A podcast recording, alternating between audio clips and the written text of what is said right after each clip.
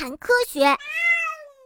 一到繁殖期，雄性的海马就会围绕在雌性的海马身旁，纷纷展示自己的腹囊，以此来吸引雌性的海马，而雌性海马就会从中挑选出自己的如意郎君，并且在接下来的一周左右的时间里共同生活，相互缠绕着尾巴表示恩爱。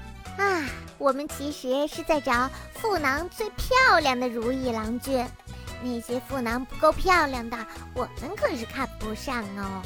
之后呢，海马夫妇就会相互贴着腹部，上浮至离水面较近的地方，并由雌海马在雄海马的腹囊里产下二百多个卵。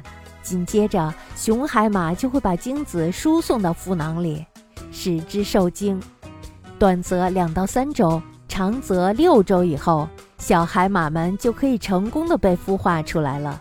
哎，这帮神兽可真是让人挠头呀！每次我得为他们付出很多的精力呢。要知道，海马爸爸在孵化期间需要一直给腹囊提供新鲜的水流，以保证氧气的供应，直至成功孵化为止。等到小海马被成功的孵化后，海马爸爸就会在腹部用力，依次把它们挤出来。哎，快出去！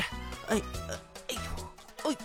哦，赶紧的出去，别老在我的腹囊里赖着。而这就是我们前面看到的雄性产崽的场面了。呃，我需不需要换一个妻子呢？现在我的妻子看起来有点老，有点丑了。嗯，呃，还是算了吧，毕竟是自己结发的妻子，不能轻易的抛弃她。大部分的鱼类都是一夫多妻制。但是呀，海马却是例外。雄性海马只要和一只雌性海马好了以后，在同一个繁殖期里是不会再对其他的雌海马感兴趣的。这其实是很好理解的，因为呀，雄海马的腹囊可以盛放的卵是有限的。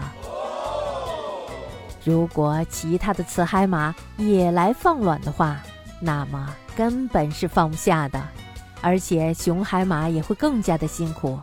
不管怎么说，雌海马应该感到非常的幸福。